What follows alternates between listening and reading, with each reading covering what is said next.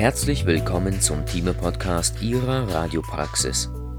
Heute mit dem Beitrag Kleines technisches ABC der interventionellen Radiologie der Gefäße von Vera Breyer und Peter Landwehr.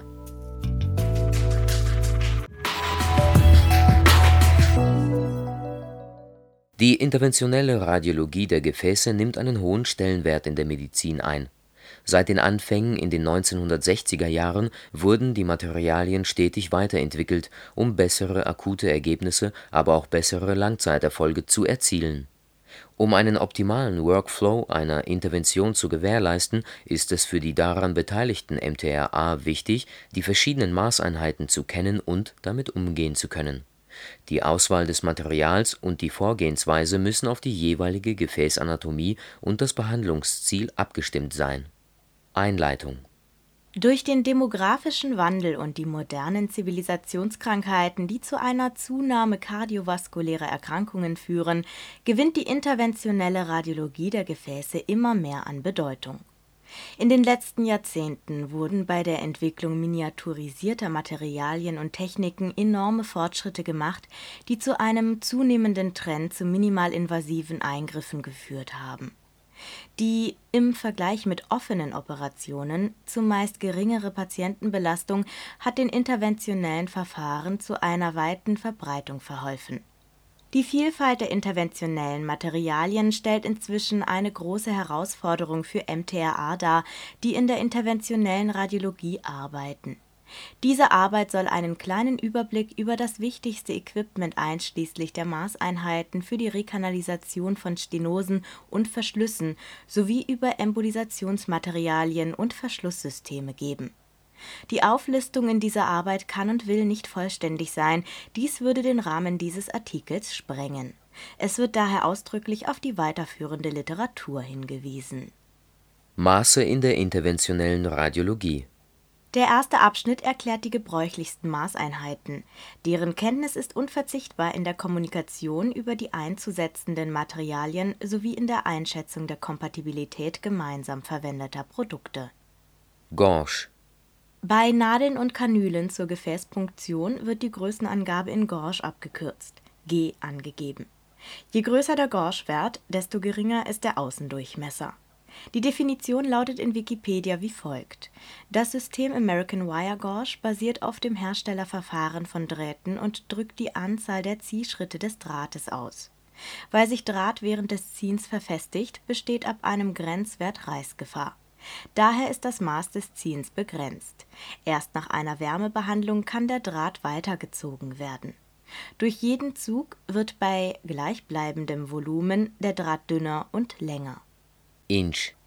Die Größenangaben bei Drähten und die Innenlumina bei Kathetern werden in Inch abgekürzt (IN) angegeben.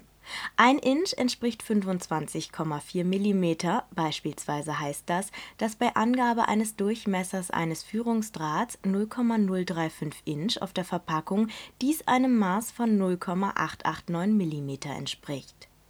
French Die Bezeichnung French abgekürzt F ist identisch mit Charrière und bezeichnet den Außendurchmesser von Diagnostikkathetern und Führungskathetern sowie den Innendurchmesser von Schleusen ein French entspricht 0,33 mm. Durch eine 4-French-Schleuse passt somit auch nur ein 4-French-Katheter. Atmosphäre Bei Atmosphäre abgekürzt ATM handelt es sich um die Druckangabe auf dem perkutane transluminale Angioplastieballon. Dieser Wert gibt an, welchem Druck der Ballon bei der Dilatation standhält. Ein Atmosphäre ist gleich 1,01325 bar ein Atmosphäre ist gleich 101.325 Pascal. Pounds per square inch abgekürzt Psi. Für die Darstellung der Gefäße wird in den meisten Fällen das Kontrastmittel per Hochdruckinjektomat injiziert. Deshalb finden wir diese Injektionsdruckangaben auf allen Angiographiekathetern. Hiermit wird der maximal zulässige Injektionsdruck angegeben, der jeweils am Injektomaten als Begrenzung eingestellt werden muss ein Psi ist gleich 6894,757 Pascal. 1200 Psi ist gleich 82,3 bar. Nomineller Ballondruck Dies ist der Druck in Atmosphären, bei dem der Ballon den nominellen Durchmesser erreicht. Berstdruck Der Berstdruck (englisch Rated Burst Pressure, abgekürzt RBP) beschreibt den maximalen Druck in Atmosphären, bei dem die Wahrscheinlichkeit 95 % beträgt, dass 99,9 % der Ballons intakt bleiben.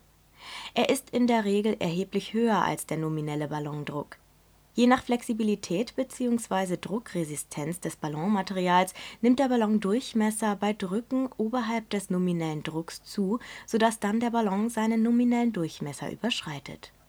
Arterielle Punktion Punktionsnadel und Punktionstechniken Bei den Punktionsnadeln aus Metall wird zwischen Nadeln für eine Einzelwand und Doppelwandpunktion unterschieden für die Einzelwandpunktion wird eine einteilige Hohlnadel mit scharfer Spitze, für die Doppelwandpunktion eine zweiteilige Hohlnadel mit stumpfer Außenhülle und einem geschliffenen Mandrin benutzt.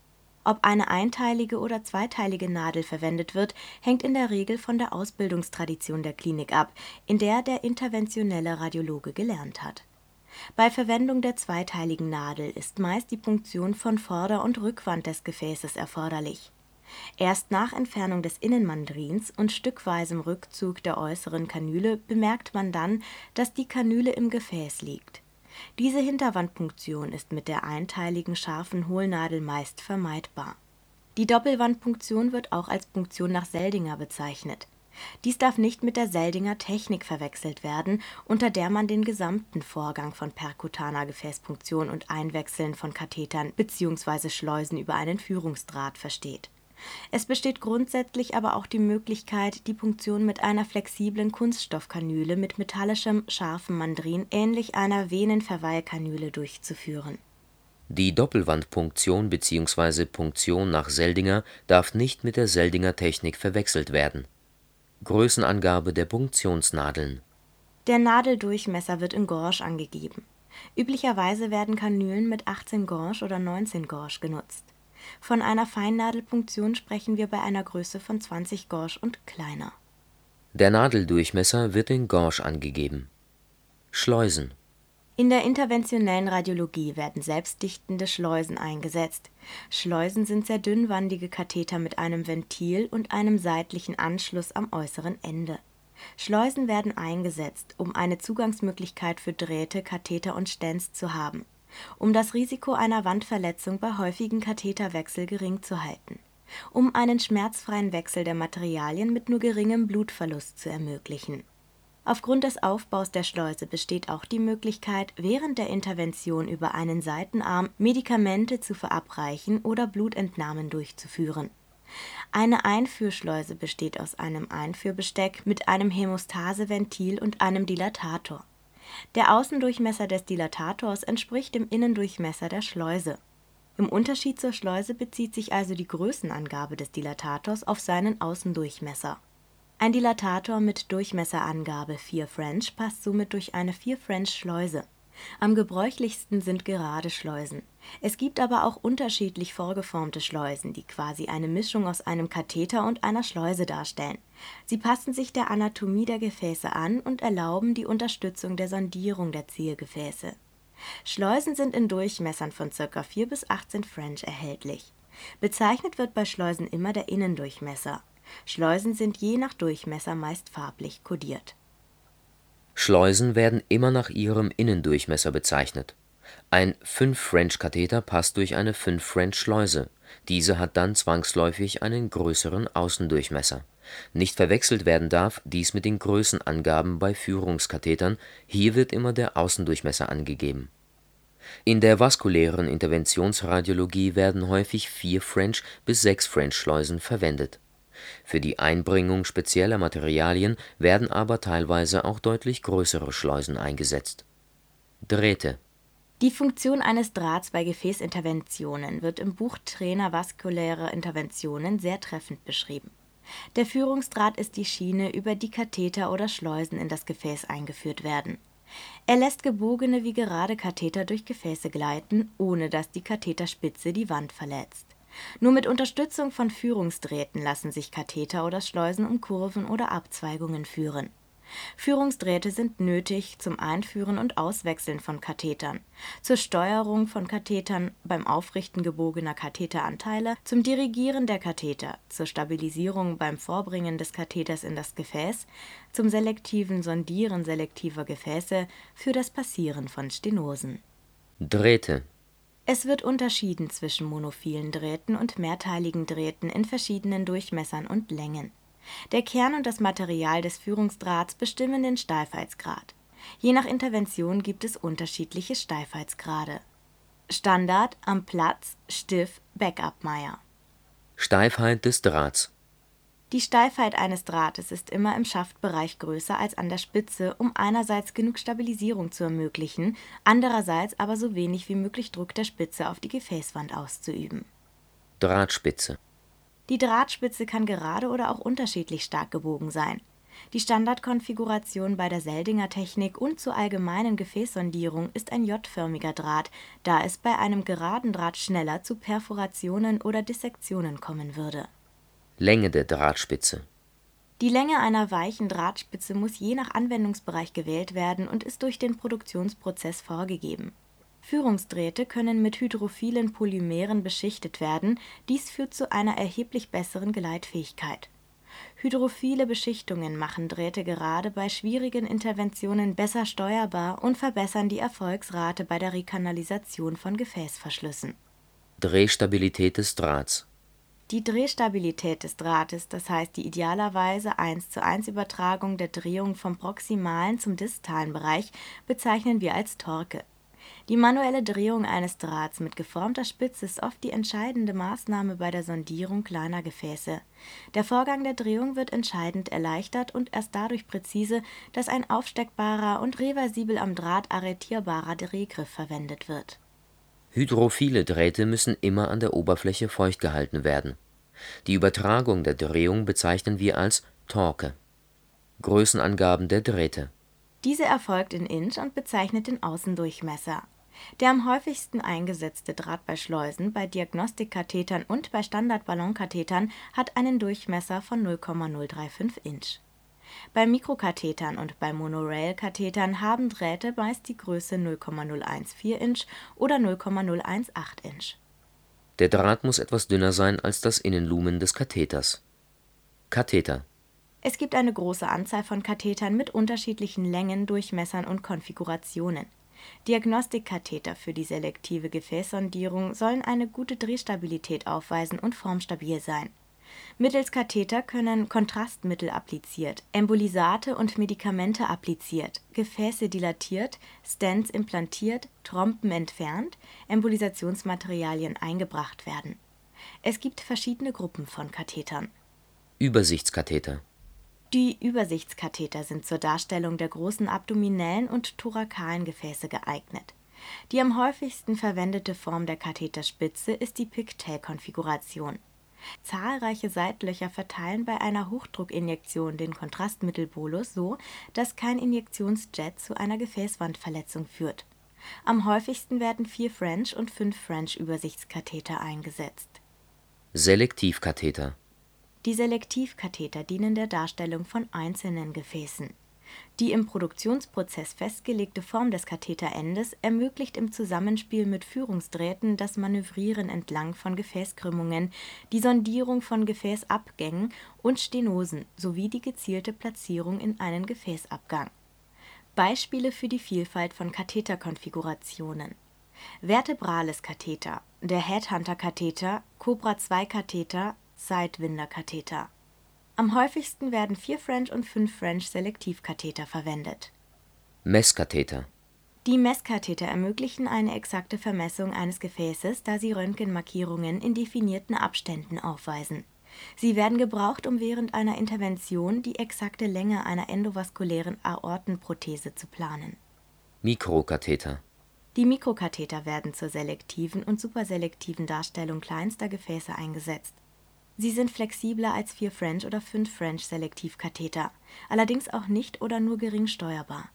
Mikrokatheter werden in sogenannter Koaxialtechnik verwendet. An der Katheterspitze haben Mikrokatheter je nach Verwendungszweck ein Außenmaß von 1,5 bis 2,8 French und einen Innendurchmesser von 0,012 bis 0,027 Inch. Führungskatheter Führungskatheter ermöglichen es, durch das Katheterlumen einen anderen Katheter zu platzieren. Führungskatheter werden nach ihrem Außendurchmesser in French bezeichnet, das Innenlumen wird wie bei allen anderen Kathetern in Inch angegeben für die Verwendung von Mikrokathetern reicht meist ein 4 French oder 5 French Selektivkatheter, der dann die Aufgabe eines Führungskatheters wahrnimmt. Um beispielsweise Stents oder größere Embolisationsmaterialien wie einen Amplatzer Vascular Plug zu implantieren, sind teilweise deutlich größere Führungskatheter erforderlich. Lysekatheter Die Lysekatheter werden eingesetzt, um eine optimale gleichmäßige Verteilung eines Fibrinolytikums in einem Gefäßverschluss zu erreichen Aufgrund der unterschiedlichen Verschlusslängen benötigt man Katheter mit unterschiedlich langen Strecken, die mit Seitlöchern ausgestattet sind. Thrombektomiekatheter Thrombektomiekatheter helfen bei der Eröffnung akut verschlossener Gefäße. Sie dienen der Entfernung frischer Blutpfropfen. Entweder wird das Thrombusmaterial mit einem dicken Katheter mit großen Innenlumen durch ein Vakuum entfernt, oder man setzt Katheter ein, die nach dem Venturi-Unterdruckprinzip mit einem Hochdruckwasserstrahl Tromben absaugen oder zerhäckseln wieder andere Thrombektomiekatheter verwenden schneidende oder bohrende Spitzen und entfernen das Material nach dem Prinzip der archimedischen Spirale. Arterektomiekatheter Die Arterektomiekatheter sind mit einem Schneidemechanismus versehen, um damit Plaquematerial abtragen zu können. Größenangaben der Katheter Auf den Verpackungen finden wir bei den Kathetern zwei Größenangaben. French bezeichnet das Außenlumen und Inch bezeichnet das Innenlumen bei einem Katheter mit einem Innenlumen von 0,035 Inch passt auch nur ein Draht mit maximal 0,035 Inch. Ballonkatheter Ballonkatheter werden für die Aufdehnung von Gefäßen eingesetzt.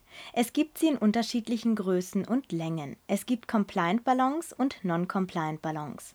Compliant-Ballon bedeutet, dass der Ballon seinen definierten Durchmesser bei einem bestimmten Druckwert erreicht und bei zunehmenden Druckwerten vergrößert dies kann bei deutlicher Überschreitung des Nominaldrucks zu einer Durchmesserzunahme um mehr als einen Millimeter über den angegebenen Nominaldurchmesser führen. Non-compliant Ballon bedeutet, dass der Ballon einen definierten Durchmesser über einen relativ großen Druckbereich beibehält. Aufgrund seiner Materialbeschaffenheit behält er also seinen Durchmesser noch über einen gewissen Bereich mehr oder weniger, auch wenn bei Inflation des Ballons der Nominaldruck überschritten wird Perkutane transluminale Angioplastieballons gibt es in zwei unterschiedlichen Systemen. Over-the-Wire-Ballon Dies bedeutet, dass der Katheter über seine gesamte Länge über einen Draht geführt wird. Dadurch entsteht eine gute Schienung des Katheters. Dieses ist das Standardsystem bei peripheren PTAs und wird beispielsweise in den Beckenarterien, in den Oberschenkelarterien, in der Arteria subclavia und bei venösen PTAs eingesetzt. Monorail-Ballon bei diesem System wird nur der vordere Anteil über einen Draht geführt. Hierbei handelt es sich um ein Spezialsystem, das ursprünglich für die Herz-Kranzgefäß-Interventionen entwickelt wurde. Es kommt heute aber auch immer mehr in den Unterschenkelarterien, in der Arteria renalis und den Viszeralarterien sowie bei der Behandlung von Karotisstenosen zum Einsatz. Vorteile sind der geringere Katheterdurchmesser und der einfachere Katheterwechsel mit kürzeren Drähten ein Nachteil ist, dass meist ein Führungskatheter benötigt wird. Zusätzlich zu den Größen und Längenangaben finden wir auf den Ballonkathetern die Angaben für den nominellen Ballondruck und den Berstdruck. Jedem Katheter ist eine Tabelle beigelegt, in der aufgeführt ist, welchen Durchmesser der Ballon bei einem bestimmten Druck erreicht. Over-the-Wire-Ballons laufen in der gesamten Länge über einen Draht. Bei Monorail-Ballons läuft nur der vordere Anteil über einen Draht. Stents um ein Gefäßlumen offen zu halten und die Gefäßwand nach einer perkutanen transluminalen Angioplastie zu glätten, kommen Stents zum Einsatz. Hierbei handelt es sich um in die Blutgefäße implantierte Metallgitter, die von innen der Gefäßwand anliegen. Stents werden in den peripheren Arterien der Arteria carotis und in viszeral bzw. Nierenarterien meist als reine Metallstents verwendet Sie können aber auch mit einem Medikament beschichtet werden, um die Entwicklung neuer Stenosen weniger wahrscheinlich zu machen. Die Bauart von Stents unterscheidet sich wie folgt: Selbstexpandierende Stents Die selbst expandierenden Stents bestehen aus einem elastischen Metallnetz. Sie sind industriell vormontiert und werden auf ihrem Applikationssystem in das Gefäß eingebracht. Nach Positionierung wird der Stent durch Rückzug einer den Stent zunächst umschließenden Hülle freigesetzt. Der Stent öffnet sich dann durch seine eigene Expansionskraft. Der Vorteil der selbst expandierenden Bauart besteht unter anderem in der großen Flexibilität und der dadurch möglichen Anpassung an die Gefäßform und gebogene Gefäßverläufe. Ballon-expandierbare Stents Die ballon-expandierbaren Stents bestehen aus einem plastisch verformbaren Metallgitter. Sie werden fertig montiert auf dem passenden perkutane transluminale Angioplastieballon geliefert die Freisetzung erfolgt durch die Aufdehnung des Dilatationskatheters. Hierdurch wird der Stent geöffnet und mit dem Druck des Ballons an und auch ein wenig in die Gefäßwand gepresst. Nach Entleeren des Ballons behält der Stent seine Form bei. Sowohl Ballonkatheter als auch Stents gibt es mit einer Medikamentenbeschichtung, um eine verbesserte Langzeitoffenheit der behandelten Gefäße zu erreichen. Der gewünschte positive Effekt ist jedoch nicht für alle Gefäßgebiete bewiesen Stent Grafts Stent Grafts sind eine Kombination aus einem Metallstent und einer flexiblen Gefäßprothese aus einem Kunststoffgewebe. Gefäßprothese und Stent werden fest miteinander verbunden.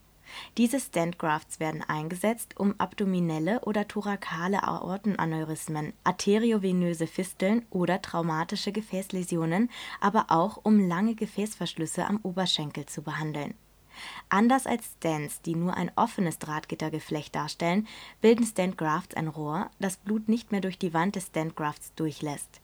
Stent-Grafts funktionieren also wie ein innerer Bypass.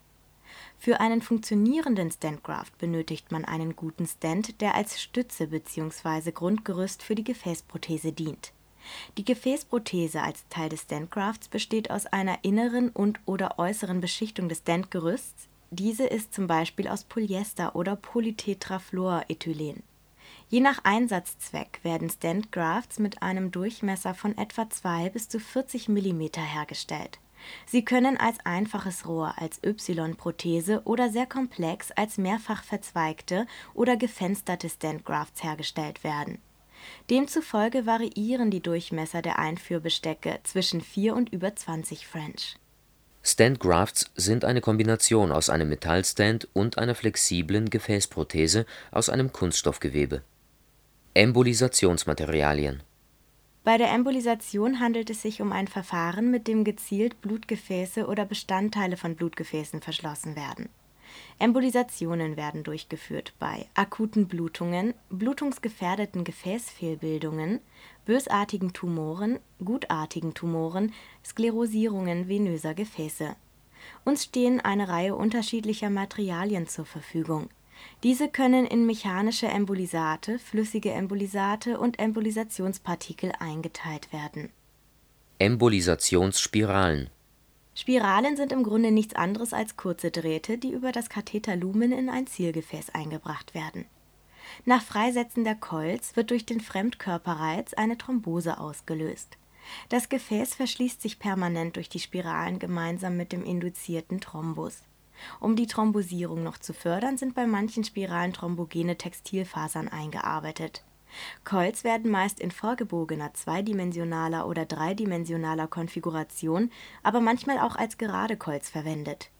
Coils gibt es in unterschiedlichen Längen und Durchmessern. Grundsätzlich unterscheidet man Makrocoils und Mikrocoils. Makrocoils haben einen Drahtdurchmesser von 0,035 bis 0,038 Inch, passen also durch Standard-Diagnostikkatheter. Mikrocoils werden mittels Mikrokathetern implantiert Sie haben je nach Zielgefäß einen Drahtdurchmesser von etwa 0,010 bis 0,021 Inch. Mit diesen Keuldrähten können Coils produziert werden, die sich nach Freisetzung zu einem Knäuel in Durchmessern von 2 bis über 20 mm entwickeln. Embolisationsspiralen sind daher vor allem für den Verschluss mittelgroßer und großer Gefäße geeignet. Die einfachste Keulart ist die sogenannte Push-Keul Sie wird mittels eines Führungsdrahts bis ans Ziel geschoben und so aus dem Katheter entlassen. Ein Rückzug in den Katheter und somit eine erneute Platzierung ist nicht möglich. Bei höheren Ansprüchen an die Präzision der Platzierung von Coils werden ablösbare Spiralen verwendet. Diese sind über eine mechanisch oder elektrolytisch lösbare Verbindung mit dem Coilpusher verbunden Sie werden komplett an den Zielort verbracht, dann wird entschieden, ob die Position korrekt ist. Erst dann wird die Spirale abgelöst. Vor der endgültigen Ablösung sind jederzeit ein Rückzug in den Katheter und eine Neuplatzierung möglich. Spiralen sind lediglich kurze Drähte, die über das Katheterlumen in ein Zielgefäß eingebracht und am Zielort abgesetzt werden. Embolisationsschirme Die sogenannten Plugs sind engmaschige, selbstexpandierende Nitinol-Drahtnetze in Durchmessern von 4 bis 16 mm. Der sogenannte Amplatzer Vascular Plug ist ein repositionierbares mechanisches Embolisat. Wesentlicher Vorteil ist es, dass ein Verschluss auch großer Gefäße zum Teil mit nur einem Plug statt mit zahlreichen Spiralen erreichbar ist. Partikel Um gleichzeitig viele kleine Gefäße zu verschließen, werden meist Partikel verwendet, zum Beispiel bei der Tumorembolisation, Chemoembolisation, Radioembolisation. Partikel bestehen zum Beispiel aus Polyvinylalkohol, komplex aufgebauten Polymeren, Stärke, Gelatine. Bei der Radioembolisation werden Harz oder Glaskügelchen eingesetzt. Die Größe der Partikel kann je nach geplanter Embolisationsebene von 40 bis über 1000 Mikrometer variiert werden. Je höher die Ansprüche an die jeweilige Embolisation sind, umso mehr werden kalibrierte Partikel mit definiertem Durchmesser eingesetzt. Einfache Partikel, zum Beispiel aus Polyvinylalkohol, können dagegen nur in bestimmten Größenschwankungen hergestellt werden in der Regel ist der entstehende Gefäßverschluss permanent. Will man nur einen vorübergehenden Verschluss erreichen, müssen Materialien wie Partikel aus Stärke verwendet werden. Auch Gelatine haben temporären Effekt, das bedeutet, dass sich das Gefäß wieder eröffnen kann. Um gleichzeitig viele kleine Gefäße zu verschließen, werden meist Partikel verwendet. Flüssigembolisate Flüssigembolisate werden gerne bei der palliativen Behandlung von Tumoren, Blutungen, der Behandlung arteriovenöser Malformationen, bei Endolex nach Stent Graft eingesetzt. Diese härten im Gefäß wie ein Ausguss schnell aus und verschließen damit das Gefäß permanent. Einen sehr raschen Verschluss erreicht man mit einer Art injizierbaren Sekundenkleber. Butylacrylat kann als dünne Flüssigkeit durch einen vorher mit 40-prozentiger Glucoselösung gespülten Katheter verabreicht werden im Kontakt mit Blut polymerisiert die Substanz sehr schnell. Bei anspruchsvollen Embolisationen wird Ethylenvinylalkohol-Copolymer verwendet. Dieses wird mit Dimethylsulfoxid so lange in Lösung gehalten, bis die Substanz mit Blut in Kontakt kommt. Die Zugabe eines Metallpulvers sorgt für die Röntgensichtbarkeit.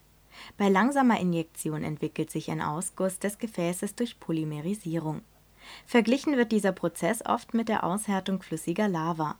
Zur Sklerosierung venöser Gefäße wird Ethoxysklerol eingesetzt.